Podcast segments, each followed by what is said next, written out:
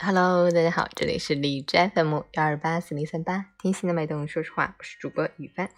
今天的成长家园分享内容是：家长何时才能学会放手？作者：重庆吴玉平。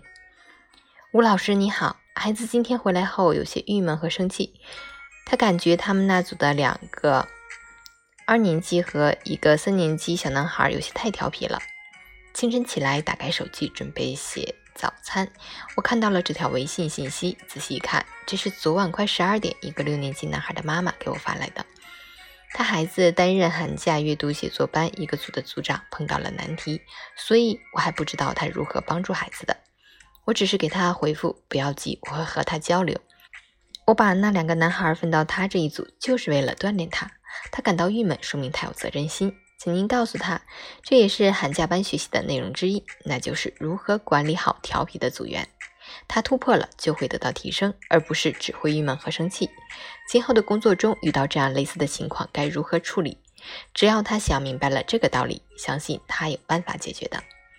类似于这种碰到困难就向家长上交难题的孩子不在少数。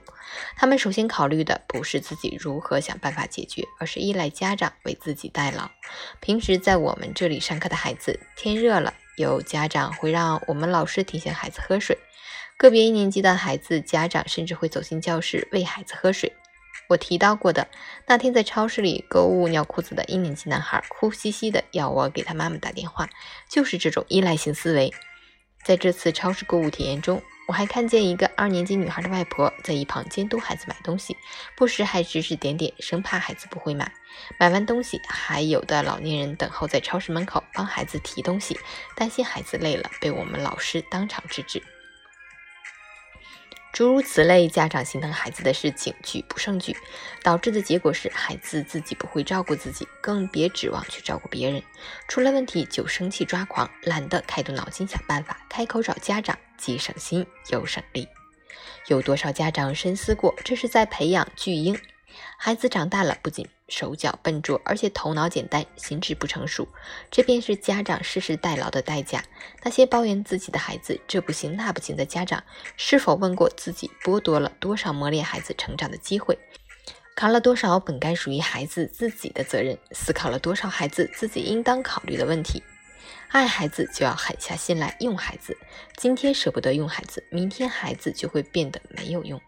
所以，明智的家长对待孩子，心中会有明确的界限，绝不做越界的事儿。放手让孩子做力所能及的事，不仅能提高孩子做事的能力，还能提升孩子应对困难的信心，更能让孩子树立起担当自己的责任意识。这样，孩子长大了，才有可能真正对他人和社会负责。二零二一年一月三十日。